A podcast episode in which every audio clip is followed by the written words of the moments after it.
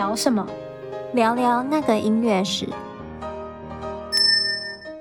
嗨，大家好，今天我们要来聊什么呢？嗯，今天我们要来聊，嗯，其实前二十五期我们还讲过蛮多浪漫乐派的作曲家，像是 Berlioz 白辽士，还有 Schubert 舒伯特，歌剧的有。些些提到像 Verdi 啊、普契尼在《杜兰朵公主》那一集里面，那贝多芬浪漫乐派刚开始的作曲家也讲过了。所以我们这期要来聊，一直都还没讲到，但是也是浪漫乐派时期很重要的一个人，就是舒曼。舒曼他的八卦，嗯、我觉得对于大家来说最有名的应该是他的八卦，就是他，对就是舒曼跟他的老婆 Clara Schumann 还有 Brahms 他们的、嗯。爱恨情仇，嗯，对。之后几期我们也会从舒曼为出发点，然后把浪漫时期很多作曲家用的，比如说作曲手法或者是其他音乐家补上，这样。嗯，嗯 所以舒曼他是十九世纪算是浪漫乐派成熟的时候的德国作曲家，他的很多曲子，像钢琴曲子，大家应该都常常听到，尤其是那一首叫什么《儿时情景》。就是 很常用在电影中间 回忆的片段啊，还是什么时候？然后还有像狂欢节、蝴蝶，都很常可以在节目单上听到。对，我们先从舒曼小时候开始讲起好了。他的父亲呢是个书商，就是卖书的，他们家开了一家小书店，所以舒曼从小就是浸泡在一堆书里面，就是浸泡在一系列文学作品中长大的。这可能和他后来很喜欢写文章啊、写乐评跟期刊，甚至 写书都有影响，因为他从小就一直看书嘛。嗯，其实我觉得舒曼他可以说是一个文青。嗯嗯，我们之后会聊得更深入一点，可是我觉得他还蛮文青的。对对对对对对，所以他从小就被他父亲店里的书给迷住了。他后来。还认真的考虑过，他想当作家或者是小说家为职业。就是他一开始考虑的，可能不是音乐家，而是作家。嗯，所以除了音乐家之外，也是十九世纪文笔很好的作家兼乐评。这样，嗯，舒曼的父亲在他十六岁的时候就去世了。嗯，所以从一八二六年开始，舒曼的母亲就身兼父职。一开始呢。舒曼的母亲并不希望自己的孩子从事音乐方面的工作。其实，好像历史上很多作曲家的家长都不希望自己的小孩走音乐。对，我觉得不止历史上啦，直到现在，很多父母应该也是不希望自己的小孩走音乐吧？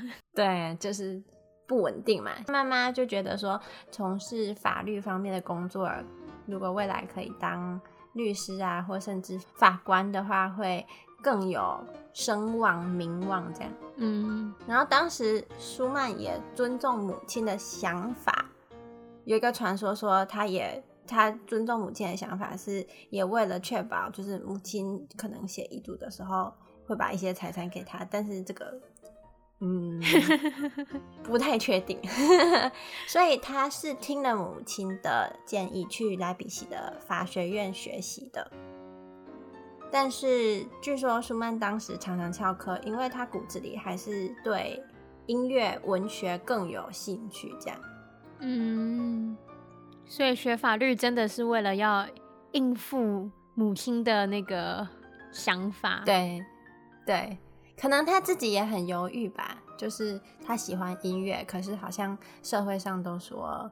可能走一条比较稳定，就是大家认为嗯，法律比较稳定的路，好像也不错。嗯，那舒曼是在什么时候决定一定要走音乐呢？就是他大概二十岁的时候，他在海德堡听了一场帕格尼尼的音乐会，然后就非常仰慕帕格尼尼，就觉得哇，天哪，就是在台上发光的那种。然后他就从此立志，他要成为就是钢琴界的那种炫技钢琴家，就是 virtuosic pianist。嗯，然后他就在家开始疯狂的练习什么基本功啊、技巧之类的，他就想要快点变成钢琴界的帕格尼尼。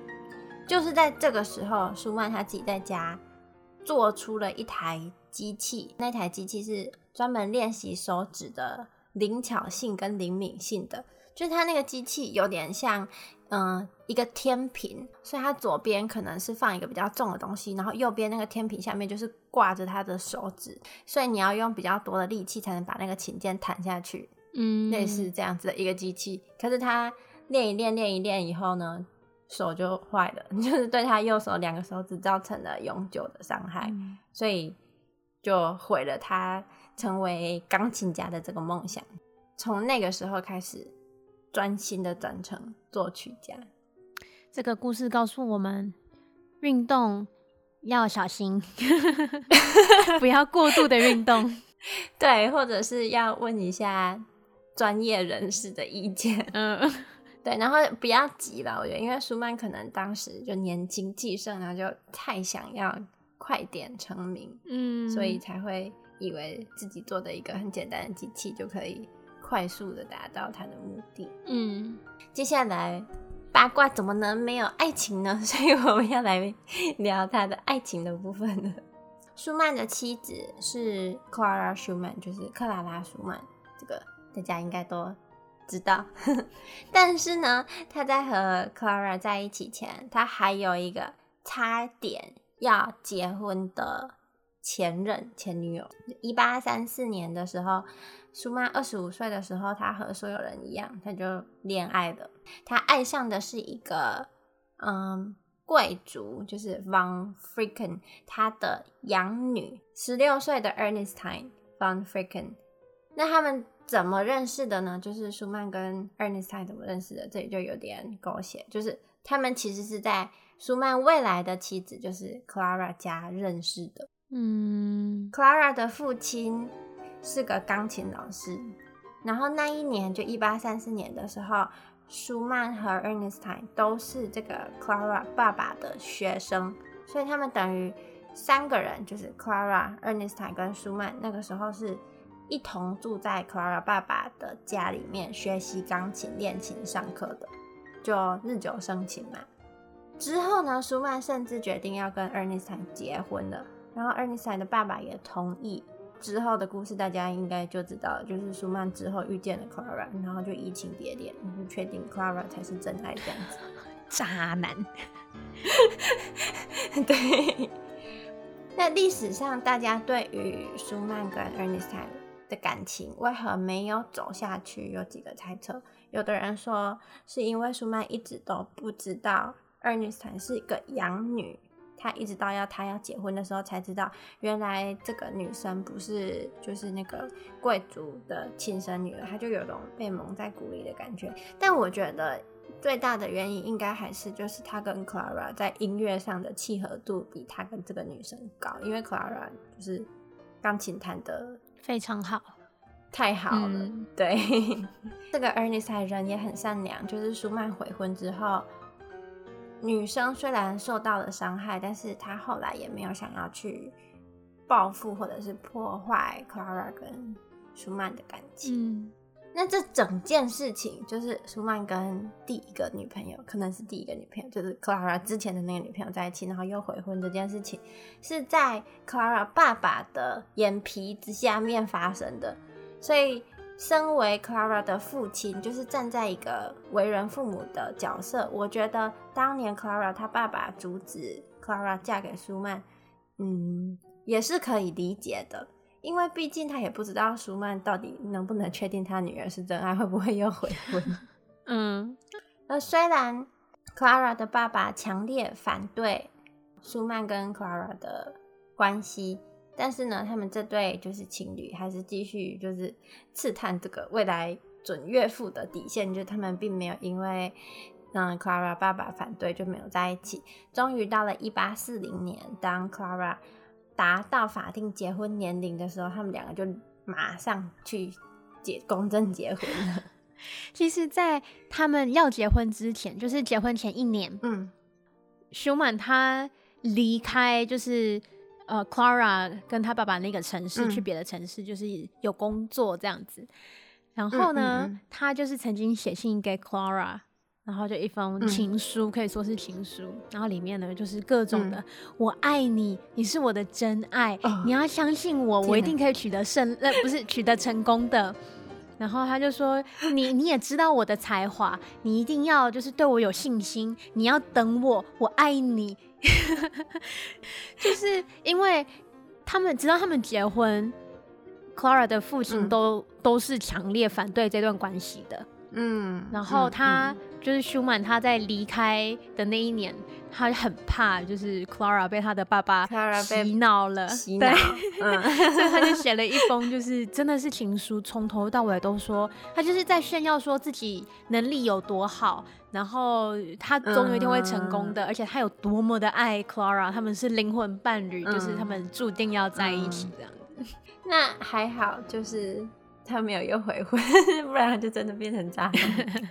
嗯，所以他们结婚之后呢，有八个孩子，而且在舒曼这一生中，妻子 Clara 一直是他，嗯，作曲上还有音乐上意见和灵感的泉源。而且舒曼有一首曲子啊，他的动机、嗯、就是他的主题，嗯，就是用 Clara 的名字去拼出来的，嗯嗯，对，就是真的，舒曼是真的很爱 Clara。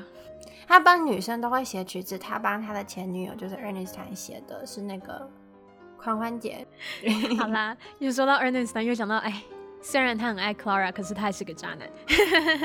没有，他说不定真的是后悔没发现原来 Clara 才是真爱。还好他紧急踩刹车，不然他到最后就会变成出轨了。舒曼和 Clara 有八个孩子。那我们来讲一下 Clara。虽然 Clara 大部分的时间呢，还是要用来处理家务跟照顾家庭，就做家事啊，什么照顾孩子，但是她仍然就是坚持演出和创作音乐。在要照顾八个孩子，甚至在她怀孕就是孕期的状态下，因为八个孩子怀孕你要怀好几年，至少八年。对啊，所以他从八年这八年的时间几乎都是大着肚子，但是他在一八四零到一八五四这段期间，他还是在世界各地举办了一百三十九场公开音乐会，这个几乎平均就是一年十场哎，每个月都有一场音乐会哎，对很多人来说都是一个挑战，嗯、而且她还怀孕，有孕在身，真的。还要扣掉生小孩的。据说舒曼非常的害羞，就是他话不多，他比较喜欢安静的坐在旁边听别人说话。那他也很喜欢在就是森林间散步啊，然后听大自然的声音。但是舒曼的音乐风格和他个性是相反的。虽然他在公众场合或者是不熟悉的场合他会很害羞，可是他的音乐常常是有话直说的音乐，就是非常直接的表达他当下的情绪，就他经常透过音乐来抒发他的心情。例如，像我们都知道舒曼有忧郁症，就每次他忧郁症发作的期间，他的音乐可能就会很悲伤，就他会写一些比较。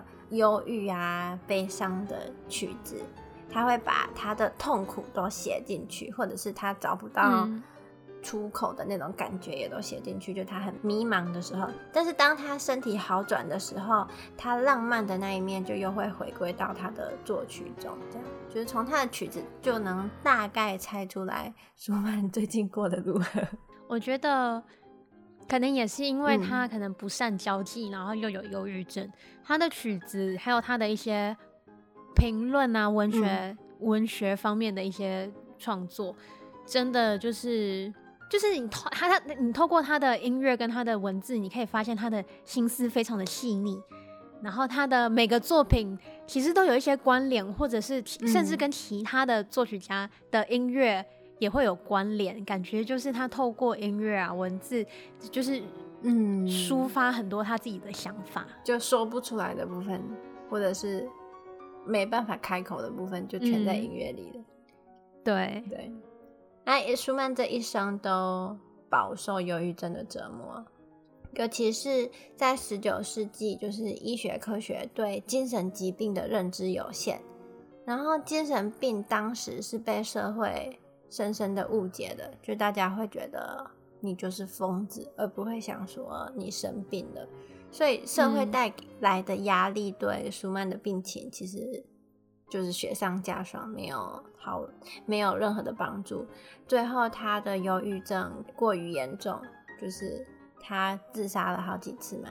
然后最后舒曼是被送进了精神病院，然后在那里去世了。我觉得十九世纪对于精神病的治疗方法其实很烂，我觉得很 很，就是其实就是折磨，嗯、真的就是酷刑。因为呃，十九世纪他们那时候会用电疗，都已经头脑不好用了，还给人家电，那怎么可能好得起来？对，他们就会用电疗，因为就是脑子嘛，他们就觉得可能脑波还是什么，他们就会电疗。然后甚至他们对精神病患者还会进行开颅手术。现在都不敢乱开，那个时候还开。对，他们就会把你的头盖骨真的就切一拳打开这样子。可是因为当时的医疗状况，基本上你开颅就是找死。对，开了这一下关回去就不可能一样。嗯，所以我觉得舒曼最后被送进精神病院，可能只会让他的病情更糟糕。对，可是他有娶到他他的真爱。嗯，对，Clara 到最后都还是守在舒曼的身边，嗯，虽然就是 Brahms 一 一一再的追求 Clara，嗯，可是他还是非常坚定的拒绝了 Brahms。就是 Clara，他非常坚定的拒绝 Brahms，嗯，而且是一直守在舒曼的旁边，直到他去世。嗯，而且我觉得 Brahms 有一部分也是。他不敢，他不好意思，因为舒曼算是提携他出来的人，他的老师，对啊，对啊，就感恩的那一面还是在。那之后，关于舒曼他的作曲方法，还有他曾经写过的一本还蛮有趣的书，我们就之后再聊。那今天我们就聊到这边，嗯，拜拜，拜拜。